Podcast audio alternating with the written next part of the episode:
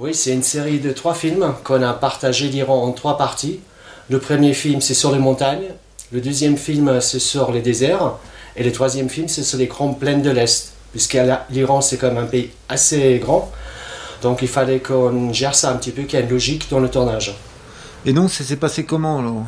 Bah, ça s'est passé, c'était assez compliqué parce que euh, on a fait quand même en deux mois, on a réalisé les trois films et on a loué un bus pour gagner du temps, pour euh, être plus euh, dans les tournages et on a fait, on a parcouru 8000 km en deux mois.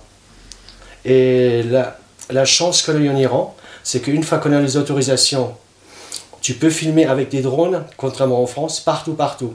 Ça veut dire quand il y a la foule en pleine centre-ville, dans les musées, dans les mosquées, dans tous les endroits.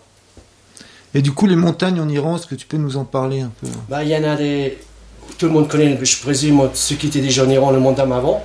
Donc, il y a une montagne où on peut faire du ski. Il y a beaucoup, beaucoup de super falaises à grimper, notamment à Bizotoun, qui est dans le premier film aussi, une falaise de 1000 mètres qui est superbe. Et même j'ai rencontré deux filles qui sont très très très fortes, avec, qui, avec elles on a fait un petit reportage sur l'escalade pas loin de Téhéran. Et donc l'histoire du film c'est quoi alors? L'histoire du film s'appelle Iran vue du ciel, et c'est pour la première fois que quelqu'un a eu l'autorisation de faire filmer en drone sur tout l'Iran. Et c'est un petit peu le même système que les vues du ciel ou euh, Home Sweet Home que je fais. On vole en drone, on y va en sol, on a un personnage, et ainsi on continue, on continue, on continue. Donc il y a des artistes, il y a, des, restaurateurs, il y a des artisans, il y a, un petit peu de tout. Ça veut dire la vraie vie d'Iran est très loin des clichés qu'on a habituellement voir ici euh, chez nous, euh, transmis par certains médias étrangers. Et du coup, pourquoi l'Iran parce que tout le monde m'avait dit que c'est pratiquement impossible. Beaucoup de gens sont allés déjà là-bas pour essayer de faire des films comme ça, et souvent, ben, ils se sont mal préparés, ils n'ont pas eu des bons contacts, donc ça s'est jamais vraiment fait. Et j'ai aussi eu quelques amis qui sont déjà allés en Iran et ils m'ont parlé effectivement que c'est absolument pas du tout euh, comme on peut croire ici. Et effectivement là-bas, la gentillesse, l'intelligence et l'hospitalité en Iran, c'est quelque chose d'incroyable. C'est vraiment superbe. Les gens, ils sont, ils sont top. Et du coup, c'est un beau pays alors? Ça, Pour moi, c'est un des plus beaux pays parce que dans le même pays, il y a de tout. Il y a la mer Caspienne, il y a la Golfe d'Oman, il y a les montagnes, il y a le désert. Et euh, c'est magique et c'est immense, immense, immense, immense. C'est vraiment. Moi, j'étais vraiment là-bas en sécurité totale. Jamais personne nous a accosté ou jamais eu un problème d'insécurité. Jamais à aucun moment. C'était très très dur parce qu'effectivement, en deux mois, faire trois films, ça veut dire qu'il faut y aller tous les jours, tous les jours, tous les jours. Je crois qu'on a eu deux jours de congé en 60 jours.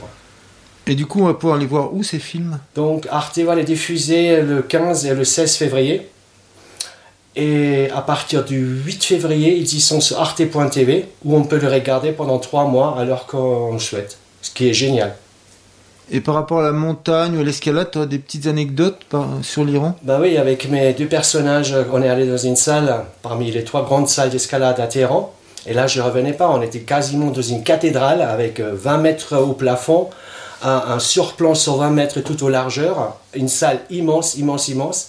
Et donc, on commençait à discuter. Ils m'ont demandé alors, vous, à Chamonix et tout, ça va être encore beaucoup mieux qu'ici? J'ai dit, bah, malheureusement, c'est très loin le cas. Et euh, c'est incroyable quand même que dans une ville comme Téhéran, il y a trois salles d'escalade qui sont tous supérieures de ce qu'on peut voir ici. Ça, pour moi, ça m'a vraiment très, très étonné. Et sinon, tes projets, là, pour les bah, prochains films le moment, Pour le moment, ben, mes projets, comme la plupart des projets en France, de n'importe quelle catégorie, ils y sont. Euh, ben, on attend, on est en stand-by que ça se passe parce qu'on peut pratiquement plus voyager. Donc on attend que voilà, ce fameux virus il se calme un petit peu pour recommencer de voyager et, et travailler. C'est le loi à tout le monde, hein, malheureusement, à l'heure actuelle.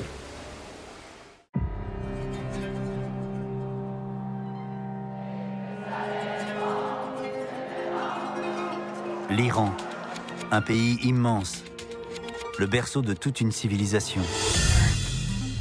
Du golfe Persique à la mer Caspienne, des chaînes de montagnes enneigées au désert brûlant, c'est une terre tour à tour austère et fertile qui définit la culture et la manière de vivre de ses 80 millions d'habitants. Une population qui incarne, à l'image du territoire qu'elle habite, un Iran traditionnel et en pleine mutation.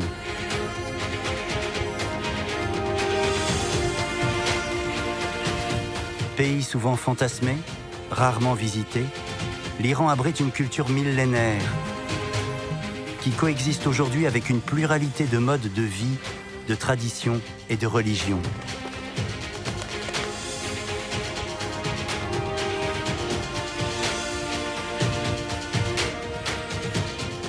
Chaîne de montagnes, plateaux désertiques, grandes plaines de l'Est. Pour la première fois vue du ciel, ces paysages grandioses racontent une histoire plusieurs fois millénaire et révèlent l'identité de tout un peuple.